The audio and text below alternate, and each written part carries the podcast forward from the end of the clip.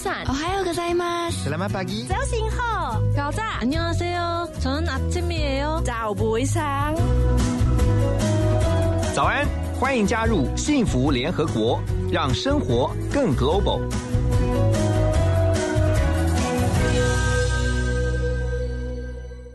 早安大家，欢迎来到幸福联合国。在今天一大早的开始呢，我们要先跟大家来聊的这个话题呢，我觉得非常的实用，而且呢是所有哈这个中年级。哎，中年级吗？嗯，对，像我这样的中年人，我们都很关心的议题，就是要怎么样来照顾我们的爸妈。其实，在照顾爸妈的同时，也在超前部署，为我们的老年做预备哈。所以最近有一本书呢，非常的实用，叫做《顾爸妈这样做最安心》。今天我们把作者请到现场来了，他是台大医院竹东分院的院长詹鼎正院长。詹院长好。啊、各位听众朋友，大家早安。然后我们主持人好，好，张医师啊，其实出这本书，我觉得当我拿到书的时候，我真的感觉如获至宝。谢谢因为我觉得其实非常的实用。对于刚才呃提到，尤其是呃照顾老人家哦，我相信每个人的家里都是家有高堂啊，教这个这个这个有爸妈要照顾。是然后呢，我在这个书当中，我看到他在介绍您啊很多的经历，丰富的经历。其中有一句话，我觉得好感动。自认最大成就之一，就是亲自担任活到一百零四岁外婆的老年医师。是。呃，我其实我自己是老人科了，嗯嗯，那所以那时候就觉得真是太幸福了哈，因为我阿妈哈在过世前是住我们家，嗯，好，那所以诶就诶每天我回家的时候就有一个阿妈，然后是。那所以阿妈其实大我六十岁，好，那所以呢我小时候是她带的，那都觉得很高兴，说等到我长大了之后，诶她的健康是我照顾的这样子，嗯嘿。你就一直照顾到阿妈一百零岁，然后所以他是几乎是。就是你一直在看顾的。诶，我差不多是他九十六岁的时候，我那时候从美国回来了，对哈因为出出国去留学嘛，那就从九十六岁一直顾到他一百零四岁这样。那也是因为阿妈的关系，让你想要投入在老人医学这个领域吗嗯？我一定要说是哈，其实其实并不是啦哈。嗯呃，我其实会去念书，主要是因为那时候当兵哈，去考上一个叫公费留学哈嗯，然后那一年的学门就是老年医学哈。对，我在想说，为什么会有人想要攻老年医学？如呃，老人医学，其实从现在的角度来看的话，我觉得你还蛮有远见的，因为 将来就是一个高龄化社会啊。呃应该说回头来看哦，应该我们只能说这个叫做政府的高瞻远瞩哈。你有没有觉得这个听起来很那个哈？好，但是呃，其实是那时候已经二十多年前哈，我们可以想象说，呃，当我们老化到某个程度，那才是其实那个时候台湾没有老年医学这个学门，嗯所以他们就觉得说我们应该派人去国外学。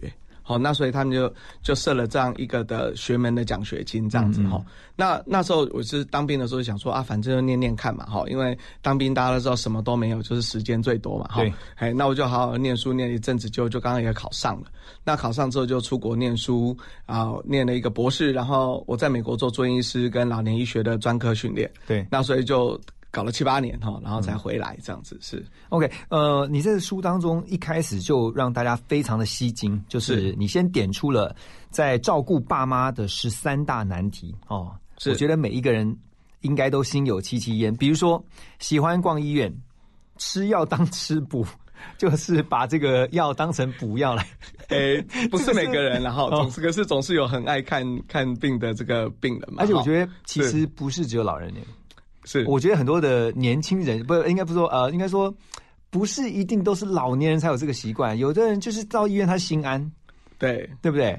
对。不过最近因为又有疫情的关系，忽然就发现说，哎，这个那个来逛医院的人就减少了吧呃默默的减少这样。对，因为他们觉得。说他不见得一定要到医院去拿药嘛。是哦是，然后呃，不过真的有一些老人家哈，很喜欢来这个看医生哈。嗯那当然，我们往好的讲了哈，就是有时候很多老人家就看到，因为我们老人科嘛哈，他就说，诶，他平常在家里就一直嗨嗨嗨，可是你只要看到了这个医生，就会觉得心情就变好，所以那什么病就咱意没有了。思是说，他们是来看心安的。哎，交 某种朋友度没有程度哈啊，嗯那可是所以我很多病人都会直接跟我讲说啊，那个阿阿嬷只要看到你吼，今天就很快乐哈，病就好一半这样子哈。嗯对，所以某种程度我们医生也是有办理这个诶心灵治疗的一个角色了哈。哎，真的，对，那但是除了这个之外，我们也会说了哈，因为呃，其实并不是说，哎，真的你一定要看很多医生吃很多药哈、嗯那有时候药跟药之间还是会打架哈、嗯所以我们比较建议的是这样，就是说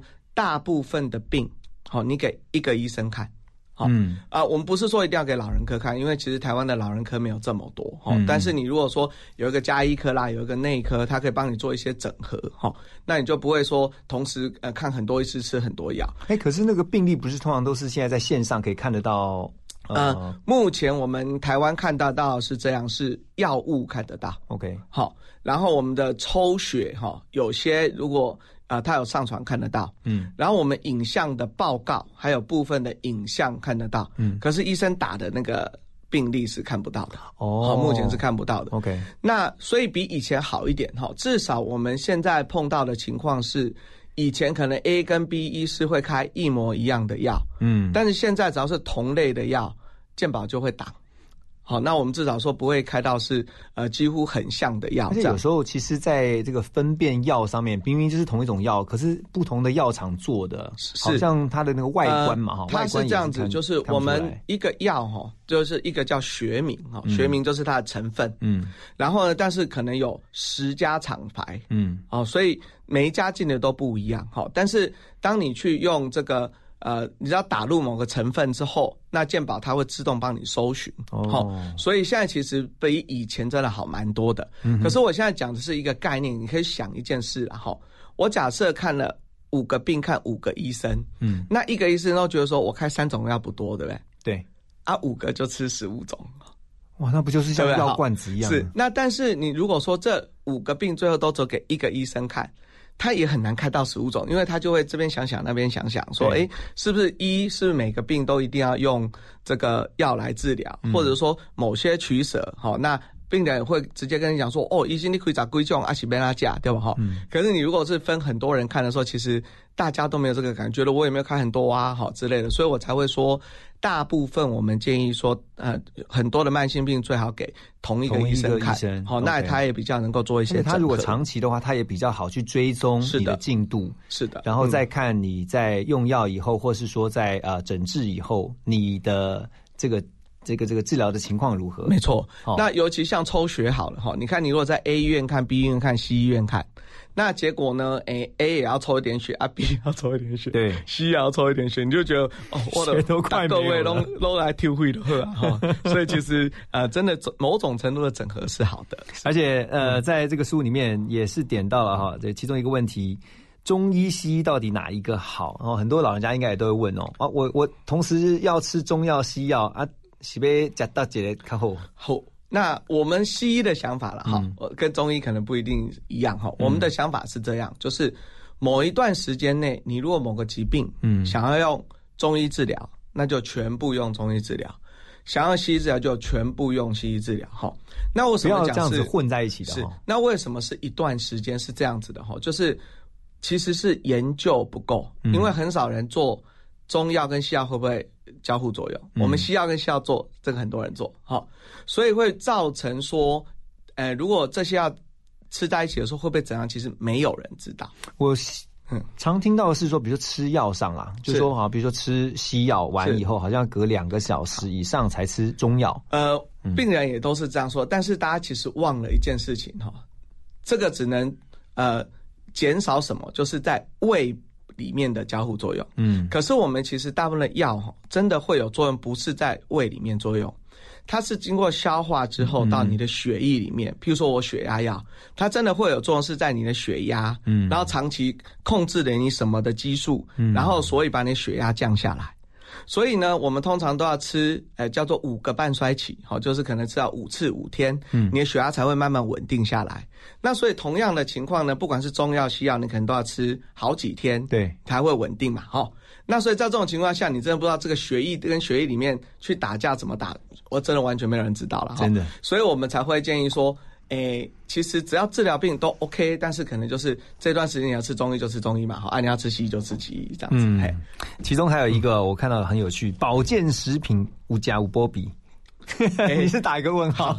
我们的问题应该是这样哈，就是我们目前的想法是，如果你的营养是很均衡的，对，好就没有特别必要吃保健食品。那尤其有一些研究反而说哈，如果有一些。啊，保健食品像维他命 A 啊，维他命这个 B 群。等等，哦，E 哈，哦 E，如果这有些脂溶性的吃太多，反而会有害，哈，所以大致上就说没有特别需要吃这样子，嘿，是，嗯，好，等一下回来呢，我们要让大家更清楚知道一件事情啊，因为大家都不喜欢变老，可是呢，大家都难免要走向老化的这一步，那怎么样知道自己老了呢？有一些症状，或者是甚至一些警讯是看得出来了。在詹医师的这本书当中，也有特别提醒大家，先听首好听的歌曲，叶爱玲的《阳光三把》。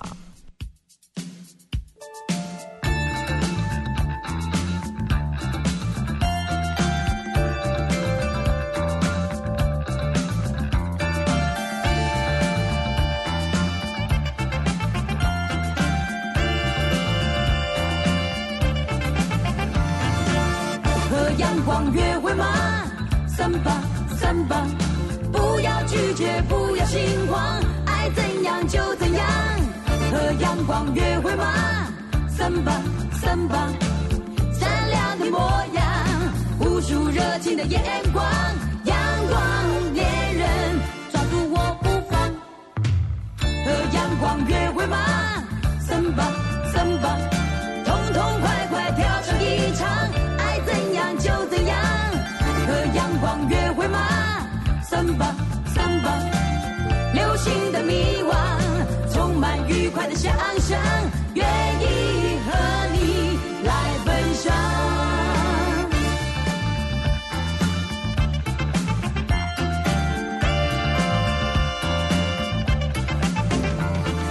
好像有着什么力量在我心里激荡在每一个不下雨的早上我总是热的期望，你会等在什么地方？就和别的恋人一样，急着抚摸我的脸。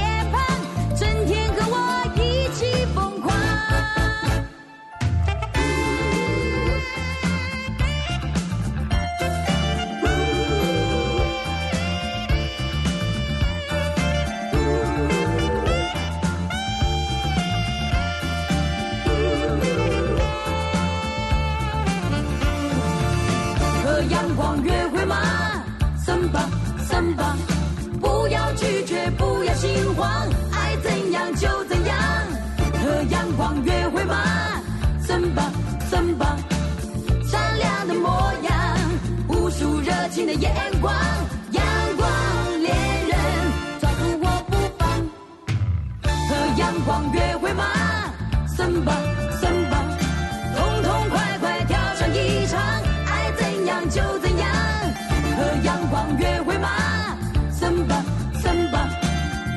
新的迷惘充满愉快的想象愿意和你来分享。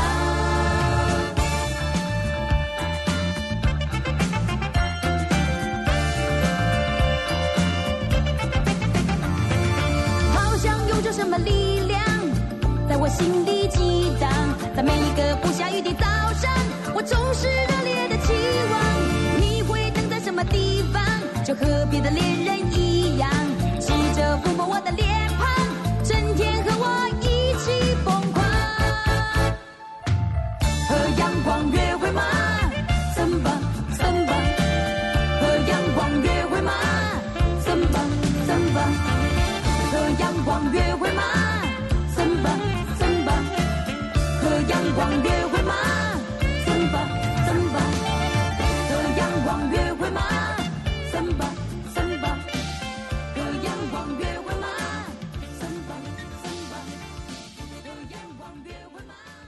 大家好，我是台北人济院总院长李荣腾。提醒国人，逐步回归正常生活之余，一定要更落实防疫措施：一、勤洗手；二、维持社交距离；三、避免触摸眼、口、鼻。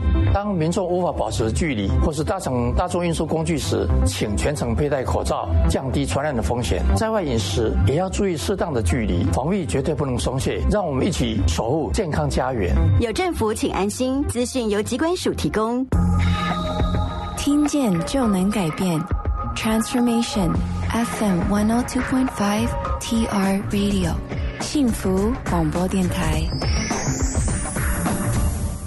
欢迎继续回到幸福联合国的现场。今天在我们节目当中，我们邀请到的是詹鼎正医师，他出了一本书《顾爸妈这样做最安心》。诶，刚刚听到这个歌曲叶爱玲的《阳光三把》，呃，我突然想到。有一个说法是说，老人家也要常常听歌，然后常常大笑哦，开口笑，其实对健康都有帮助，是真的吗？呃，我们应该是这样说，不管用什么方式，嗯，我们就希望说老人家每天保持很快乐的心，开心。对，我也常常一直讲说，我阿妈为什么可以活到一百零四岁？哎，秘诀是什么？哎，最重要就是她每天很快乐。那阿妈很快乐的原因是？呃，很一大部分是天生的。OK，就是呃，even 哈，就是说她其实七十岁就完全中听。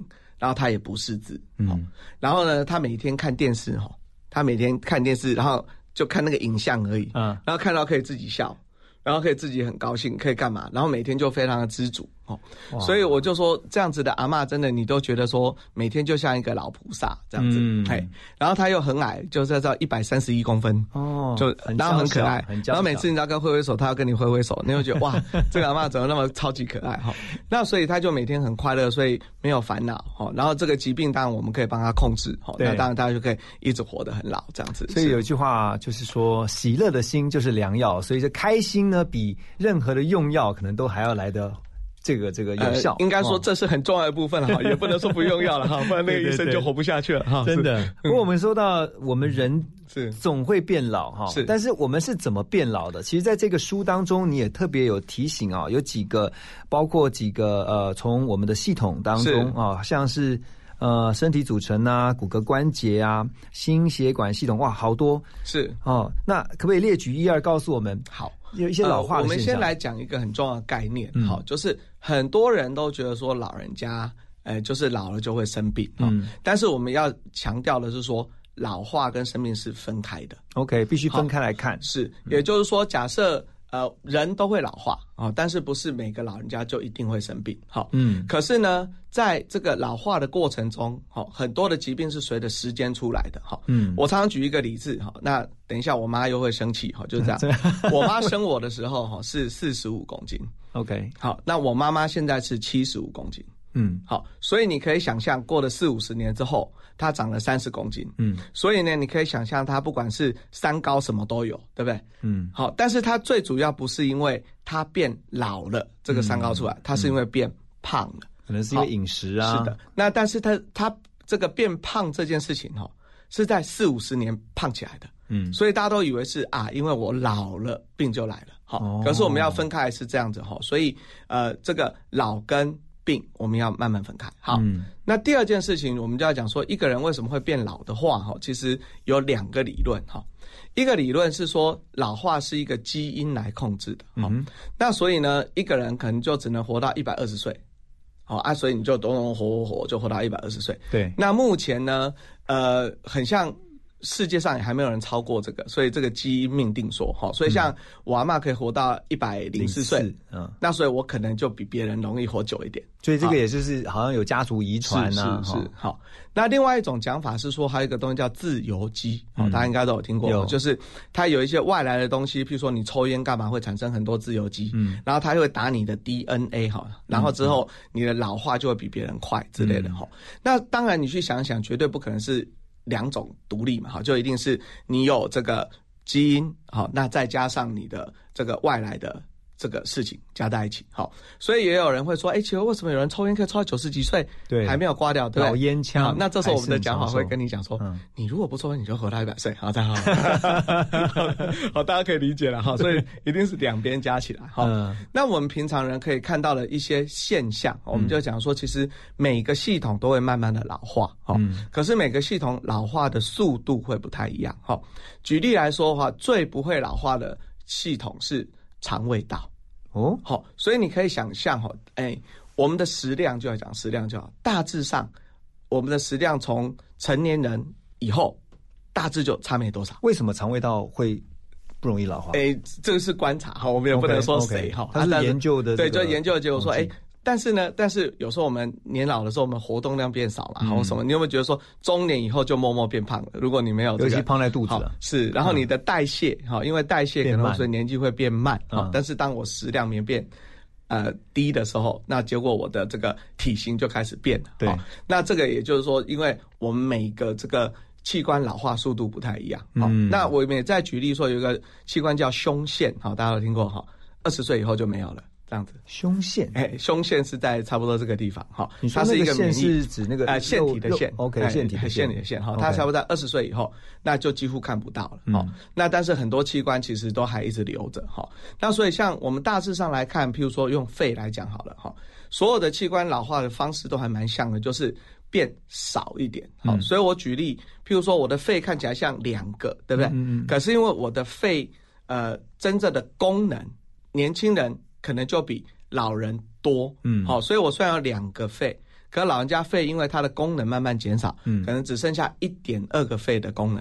OK，好，那所以我们就说老人家常见的叫做它的呃呃 capacity 了，哈，这个叫做呃可溶性就会变差。嗯所以我们会发现什么事情哈？就譬如说，当我们外面有风吹草动，譬如说今天天气忽然变冷，嗯好，那就老人家他就没有办法维持恒定，他就会受不了，因为他的身体的预备容量就没有像年轻人这么多这。感觉好像那个电池。是。不是？就是说，你的电池同样都是一颗电池，但是你的电力、你的慢慢蓄电量越越来越不行。好，哦。我想大原则这个老化，你可以看到每个器官，嗯。大致上都是往这样子去走，哦，嗯。那你就可以了解哈。嗯。所以大家也说什么肾功能每年就是掉百分之一左右啦，嗯。好，然后肺功能每年掉多少啦，哦，然后什么肌肉每十年掉十五 percent 啦，嗯好，等等，嗯。你可以去想象，大部分的器官就是以这样子的方式，好，可是呢，可是假设你真的好好的去顾，好。我们是一个斜率，对不对？好，但是假设我很努力运动啊，或干嘛，所以我那个斜率可以没那么斜。就不要让它这样好像陡降，是是，而是让它稍微缓降，是是因为它还是会长期来说就是往下降的，没错，对不对？好，那所以这是为什么说我们一直说从中年以后就要很努力的养生啊，好、或者是多做运动啊，加强肌肉的强度。好啊，那这些就会让你有一些老化的速度或什么就会比别人慢。而且像是老人家其实很担心的是牙齿的问题，是，嗯，而且我觉得我真的发现，呃，吃东西就牙齿好对一个老人的健康太重要了，因为你牙齿不好，你没有办法吃东西。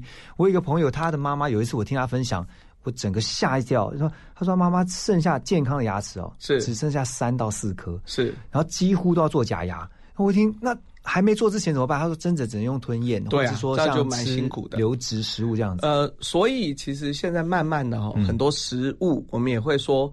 尽量去做一些质地的调整，好像我们台大的北护分院嘛，哈、嗯嗯。它就有出了三种不同的食物，哈、嗯。一种就是真的可以咬的，哈，一种是你可以用牙龈磨就可以了，哦，好，那一种是真的是说你如果那个诶牙龈的不太行，你用舌头拿出来卷就可以了，就它好像可以比较容易分解。是是是，嗯好、那然后他们还是要做的色香味俱全，所以举例来说，他可能把一块肉排，对不对？哈，然后先把它变得诶变得碎碎的，嗯，然后再把它塑造成一块肉，所以还原来还是那块肉这样。哦，看起来还是一个肉排，对对对对可是其实它是很可你很软很软的肉排，所以你可以呃拿拿起来，它其实就想碎碎的，然后嗯你根本不太需要用咬。现在已经有这样子，就可以让老人家吃这样子是哦。是是。那你而且你在书里面有提到说，其实大部分的老人家都是会有牙周的问题，哦，也不能说大部分，我们还是希望说从小你就要很努力的努力让自己的牙周健康嘛。呃，有一个说法，希望叫做八十二十，希望在八十岁才有二十颗自己的牙。OK，可是这个，哎、有有时候有有点困难了哈。对，它是一个稍微自我检测的方式，是不是？呃，就是大家的希望哦。嗯可是大部分真的能做到，你问一问没有那么多。现在可能要问一下长辈，家里面长辈说，你现在还有几颗牙齿？如果是八十岁，就希望有二十颗健康的牙齿。哈自己的牙，对啊，不过刚刚讲到说，这个老化症状其实慢慢出现之后，你就知道你自己变老了。是可是其实像刚刚张医师有提醒的，可以怎么样透过一些方式去减缓自己的老化，让这个老化速度不要这么的快啊，这是有方法的。等一下听完这首歌曲，周杰伦的《爷爷泡的茶》，这首歌之后呢，回到现场，我们继续来聊的是在周啊张医师的这本书当中，还有特别那么提到了，除了啊照顾爸妈有一些难题之外，另外就是有十八种啊老年最常见到的疾病，哪十八种呢？我相信有些人可能会知道，但是呢，我们等一下要帮大家来做一个会诊。休息一下，听首歌曲，马上回来。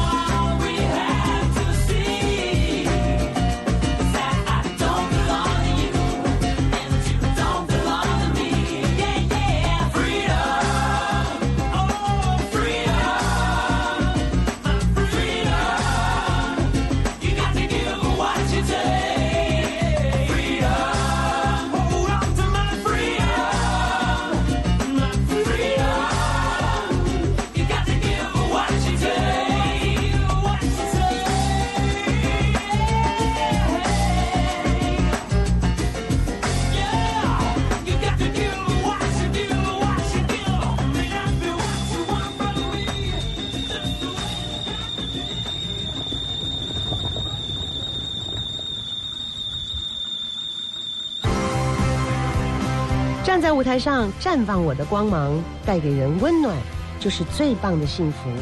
你好，我是郎祖云，欢迎收听 FM 一零二点五幸福广播电台，听见就能改变。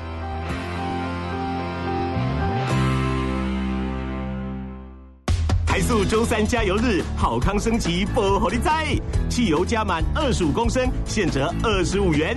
六月底前凭优惠卡到麦当劳买麦脆鸡腿分享盒，加送麦脆鸡腿一块，数量有限，送完为止哦。台塑石油九五加，熊安心。Transformation，转变你的眼光；Transformation，转变你的态度；Transformation，转变你的电台。FM 一零二点五，TR Radio，幸福广播电台，让你听见幸福，重新转变。欢迎继续回到幸福联合国的现场。今天在我们的现场，我们邀请到的是老人医学的权威啊，是我们台大竹东分院的院长詹宁正詹医师在我们的现场。詹医师刚刚提到了，就是人总会变老，可是我们可以努力的让自己老化的速度减缓。那在詹医师这本书，呃。天下文化所出版的《顾爸妈这样做最安心》在书里面，你提到了十八种老年常见的疾病。是哦，其实已经算有浓缩了哈。其实应该蛮多，老人的、嗯老人家的镜头应该是这这嘴。我们应该这样说了哈，但并不是只是八种了哈。嗯嗯但是就是我们刚刚讲的就是慢性病啊、嗯就是大部分老人家多的是慢性病哈。譬如说大家一定知道，一讲慢性病，大家讲三高嘛哈。嗯。那为什么三高老人家多？我们讲这个高血压好了，六成的老人有高血压。哇，好，然后差不多两成左右是有这个呃糖尿病，糖尿病。好，然后差不多也接近三成左右是有这个呃胆固醇，嗯，好，然后呢也差不多有接近三成到四成的人可能会有骨质疏松，我问一下，这些呃，嗯你刚刚提到的三高，是不是大部分都是跟饮食习惯有很大的关系？是的，好。OK 那所以诶，就是我也刚才一直讲哈，嗯。就说呃，因为如果如果有一些人真的从年轻的时候就非常注重自己的饮食，嗯。然后每天真的就勤运动，然后他的身材从二十岁啊一直到八十岁都维持的很标准。那个他那个好困难哦，对，真的不容易。这样的人可能三高就会比别人少很多，嗯。好、但是我想这就是困难嘛，哈、就是我年轻的时候也不是长得像现在这样，哈，大家都以为，啊，我们小时候也是一个帅哥医生，哈，那现在已经变成一个中年大叔了，哈，是是是。好，那所以呢，这个一定是有一些东西，呃，我们没有办法呃照着很多这个指引来做嘛，哈、嗯。那最后你有一些病就出来，哈、嗯那我也常跟病人讲说，当你有了这些慢性病之后，其实很重要是什么？就是医生跟病人之间的配合。嗯哦，为什么？因为不是所有的病就是永远只靠药。好、我们就来讲这个呃血糖好了。嗯好、血糖你要控制的好，很重要的三件事情就是药，然后那个饮食，嗯再加运动。好，所以这三件事情，假设呢，你的饮食可能能够非常的这个忌口，嗯。好，然后呢，再来你运动又很多，其实药我很多病人药是可以减量的，对，哦，没有人规定说，哎，药就无限的一直往上冲，哦，嗯可是反过来，假设你每天都还是要吃蛋糕啊，每天一定要干嘛干嘛哈、那所以你的药就会很难控制，你血糖就会很难控制。像你在这个跟是。呃看诊的时候，其实应该都好多这种提醒，对不对？就提醒你的病患，你要注意这三件事情，然后你你要怎么样怎么样。可是有些人就是听听了呃回去就没这样做，应该是这样说好了，嗯。就是会配合的就很配合，然后有然后配合的时候配合到每次抽完血之后，对不对？然后诶你给他看数据，他就然后知道他就说啦，我每次只要来看你血压就会爆高哈，因为那个你要公布成绩单了哈，就对对对。很在乎的就很在乎哈嗯，啊很不在乎的就很不在乎哈。譬如我有病人，他就直接跟我说，嗯。我觉得糖化血色素十已经不错了，好，然后你就啊，好，那以后咱们就控制在十吧，哈，对不对？哈，因为他都觉得十已经不错了，这样子。哦，所以其实，在这个十八种老年常见疾病当中啊，其实很多都是呃身体方面的。是，不过我看到有一个特别是心理的，是老年忧郁症。是，因为现在看身心科的很多，哎，是，都是因为身体影响到心理。我们应该这样说好了哈，其实老年人严格说，忧郁症的比例没有比年轻人多。嗯，好，很多人都说老年人是不是叫日薄西山哈，所以他们就比较会忧郁，可是没有，并没有这样子。为什么没有？是因为我们可以想象哈，老人家他是经过了一个呃很长的这一生，所以他处事圆融什么什么，其实都。该度过都度过，他很多都都比年轻人能够泰然处置，哈，所以大家会觉得说，哎，他感觉是比较没希望干嘛？但是其实老人家会觉得他美好的仗义都已经打过，哈，所以这其实哎反而没有很容易忧郁，哈，但是我们碰到比较大的问题反而是这样子的，就是很多老人家他不太愿意看精神科，哦，好，因为他觉得他自己没有问题，呃。就算有问题，他也不愿意看精神，因为在某种这个呃比较过去的想法里面，这个看精神科叫心经病哈。我就是因为现在现在这精神科都是改叫身心科，对对对啊，对。可是老人家尤其越来越老的，像那种八九十岁，他们的观念里面还是这个呃还是处在于说他们就很排斥看神经科，这是观念问题。是，那所以这时候为什么要看老人科就来了哈？因为老人科其实。我们什么都看嘛，哈，老人科的意思就是只要是这个人，嗯，好啊，你身上所有病，我能看的就看，好，就是统包了，嘿，同胞嘛，哈。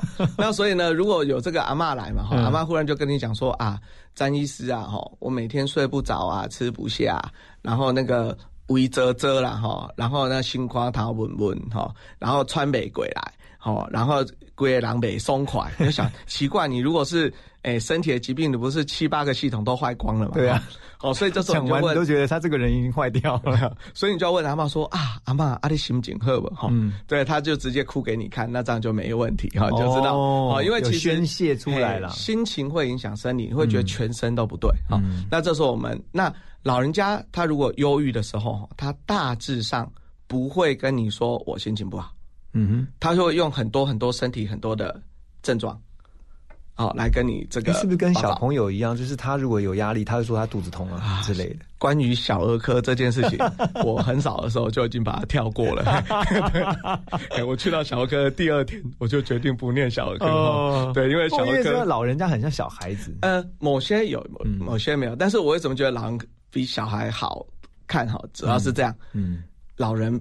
比较没有像小孩那么爱哭哦，对，因为小小小真的我很佩服小儿科，因为小时候我如果去实习，然后看到小孩打针也哭。干嘛哭干嘛？然后我就整个傻眼，我就不知道怎么看下去。哈，对，那可是老人家就是他，诶，对不对？真的是这样，人到三有讲理啦，哎，才会才会哭出来嘛。对，所以我会觉得说，看老人科是幸福的。嗯，这次张医师也特别提到，在银法族日常保健的几个生活须知哈，你特别从食衣住行娱乐这几个方面，比如说食的部分呢，身体健康就不必特别忌口，哎，这个我觉得真的蛮重要的。然后呢，一维持身体的恒温。住呢，首要考量是安全跟便利性啊。行的部分，身心状况良好，行动不受限。那在娱乐方面呢，包括像是帮生活找到一个新的重心啊。乐是量力而为，培养新嗜好。有没有特别要提醒大家？呃，我想很重要一个概念是这样哈。我们一直觉得年纪绝对不是你改变生活形态的原因。嗯，好，如果你是一个很健康的老人家。你年轻的时候喜欢干什么？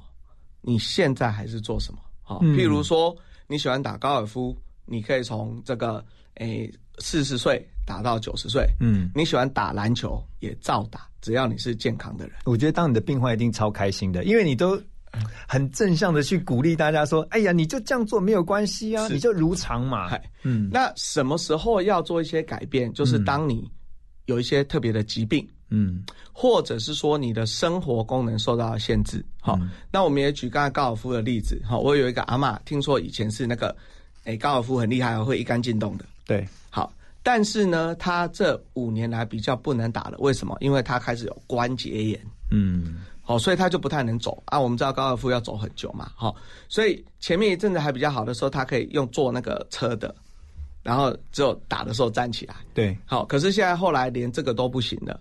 那最近他又做了一件伟大的事情，他去开了膝盖的关节。哇，好，那因为太痛嘛，好，嗯那我们就期待说膝盖关节开完之后，搞不好他又可以打高尔夫了，这样。你好那你如果是你会建议他下场去打吗？应该是说他一样，这要做一些附件。OK 我想很多东西都是呃，当你一旦有一些限制之后，嗯好，你要在做什么，就要给医生做一些评估。嗯好，我没有说一定要哈，但是我的意思是说，如果你真的复健的很好，你有可能就可以重拾你以前喜欢的哈。嗯这个就只是一个例子，我们就希望说，真的除了你身体不好之外，哦，啊，你应该要做什么？年轻时候做什么？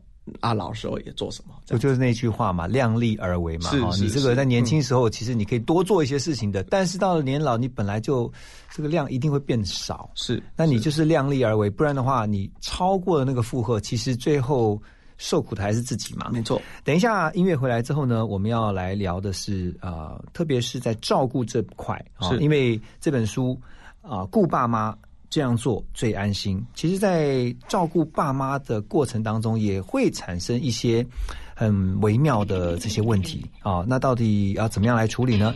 啊，我们先来听一下彭佳慧的《敲敲我的头》，休息一下，马上回来。敲敲敲敲我的头，敲敲敲敲我的头，看看它是不是有用。最近二十个年，到底做了什么？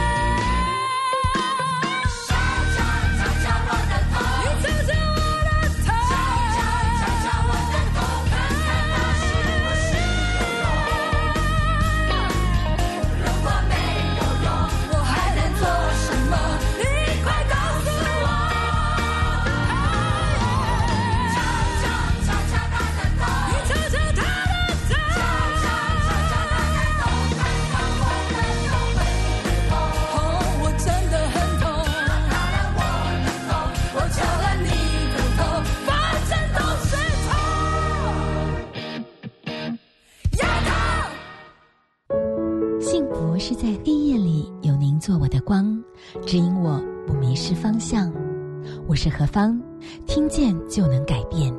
FM 一零二点五 TR Radio 幸福广播电台。哦，空污、细菌、病毒、霉菌、脏污啊，好像有一件防护罩哦！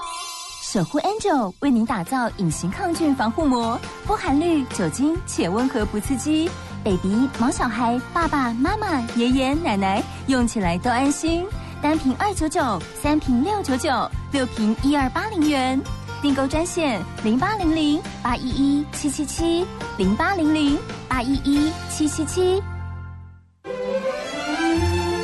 Transformation，转变你的眼光；Transformation，转变你的态度；Transformation，转变你的电台。FM 一零二点五，TR Radio，幸福广播电台，让你听见幸福，重新转变。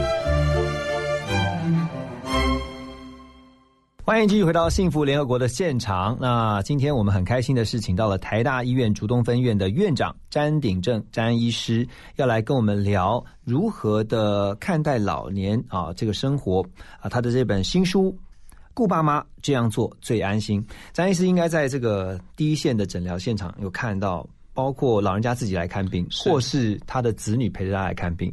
我觉得你们很辛苦哎、欸，因为有时候你要听老人怎么讲，对不对？然后你要听他照顾者，就是他的子女，有时候其实我觉得蛮煎熬啊，而且你要当桥梁，对不对？呃，其实我觉得一起来是好的，真的哦。OK，因为至少一起来的时候，陪诊可以一次讲完，而且听到两两边的说法。因为我们有时候最怕的是哦，回去传话都传错，有有这样事哦。所以呃。有时候啦哈，可能如果老人家自己来，嗯，然后有一次搞不好下一次那个女儿就气冲冲说：“但是你又说可以可以。”我说：“什么时候可以？”然后我我妈都说：“你说怎么样？”怎么对？嘿，那我就嗯没有啊。然后我还说：“护理师，你可以作证，我真的没有这样说。”把那个病历调出来，对不对？对啊，所以很多东西是这样啦。我觉得呃，真的很多这个子女哈会很关心爸妈，嗯，那所以如果真的。偶尔有空哦，你真的陪着爸妈来一次，因为大家都在工作了哈。我我相信也不是说每一次我们都说你一定要这个陪爸妈来看看医生哈。嗯。可是如果你刚好有一些疑问，那我想大家一起呃坐在那边，然后一起聊一聊哦，那很多东西就会达到一个共识哈。那目前呃大家都希望做一个东西叫做呃 share decision making 哈，就是说所有的。想法不是说医生叫你干嘛干嘛，嗯，而是说这个是我们医生跟病人还有家属之间达到一个共同讨论，好，嗯、然后我们来做一个呃，希望对这个病人最好的一个决定，这样子嗯是。嗯嗯，我看很多诊间其实哦，蛮多老人家都是外佣，是。这个佣人陪着，然后就有的时候反而是佣人在帮帮忙讲说啊、呃，他照顾的时候老人家出现什么样一些症状啊状况。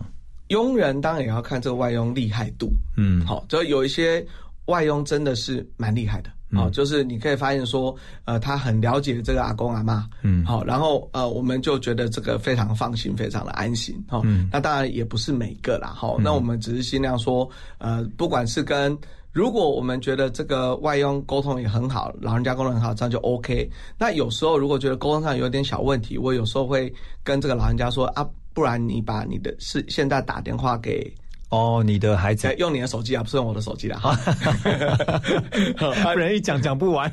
然后就他的手机打，那我们把一些重重要交代的事情，就直接再跟家属做一些沟通。那也是当着阿妈阿公的面。好，我想有些东西就是呃，所以我们也慢慢觉得说，其实为什么老人课堂看不快了哈？因为阿老阿楼。诶，病人有时候问题会比较复杂一点点，哈，然后你需要沟通的时间就会比别人长一点，这样。通常你们都看多久啊？一个老人呃进来，呃、应该是这样说哈。如果是你是第一次来的，然后又问题很多的，搞不好有时候一个人可以看到半小时，也不是少见，哈。哦。对啊，但是如果说你是已经。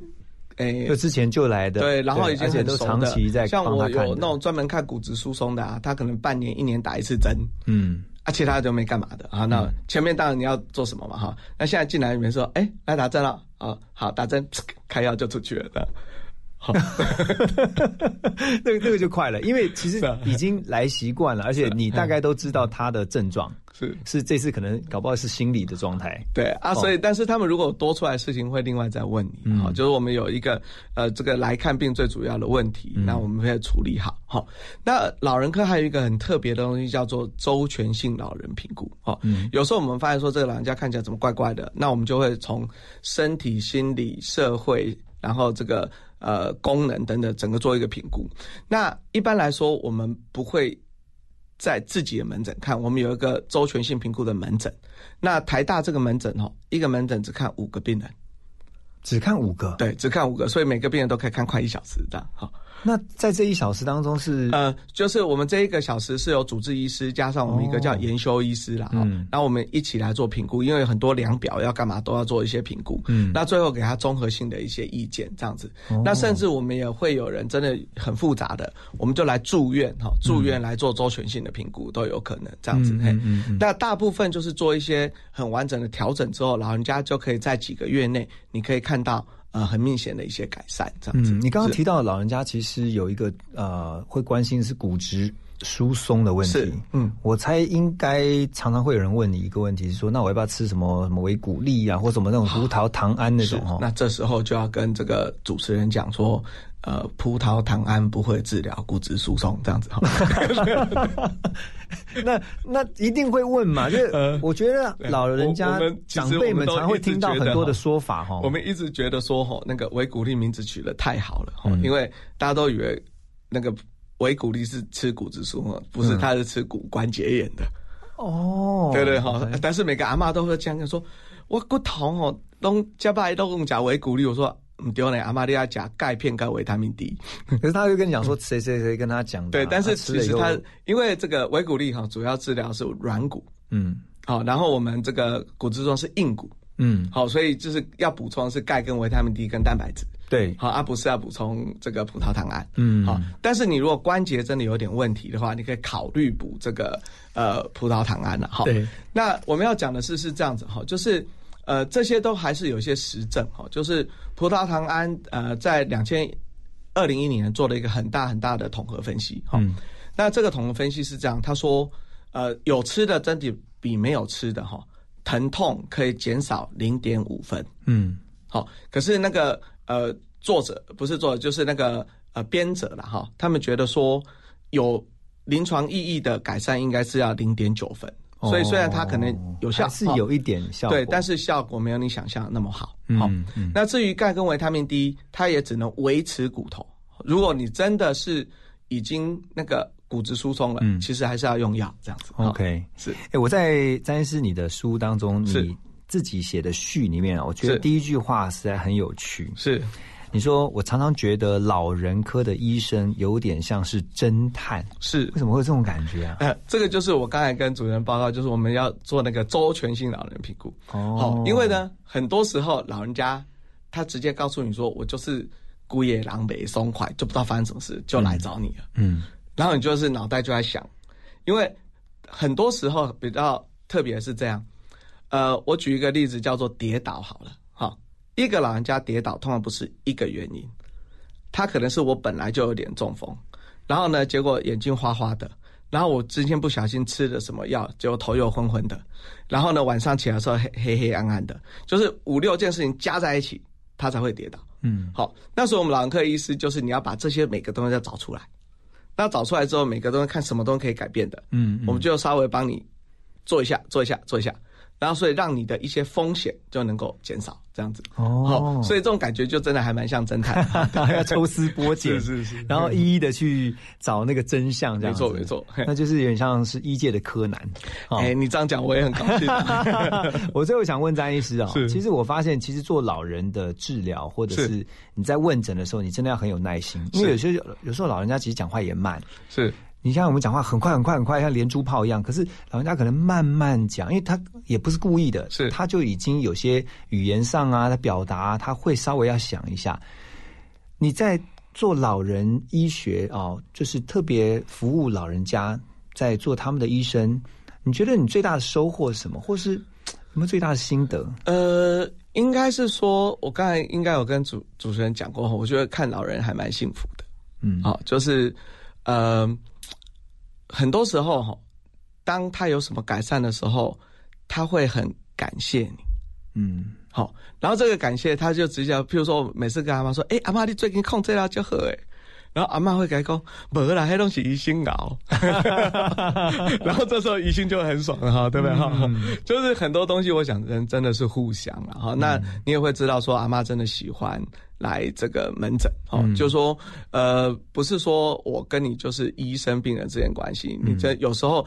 不能说朋友了哈，但是我想就是一个长期的一个咨询的一个对象这样子。张医师，你应该很有长辈缘哈。诶，还 OK，还 OK，你太客气了。其实张医师是我看到很多医师当中，我觉得是非常活泼的一位。是哦，所以这我觉得正好，其实，在呃跟老人家问诊也好，或是帮他们处理一些医疗相关的问题的时候，我觉得其实那个耐心，还有就是那个活活泼，你可以轻松的跟他们像是家人一样、朋友一样的对谈，然后把他们的问题找到，帮助他们。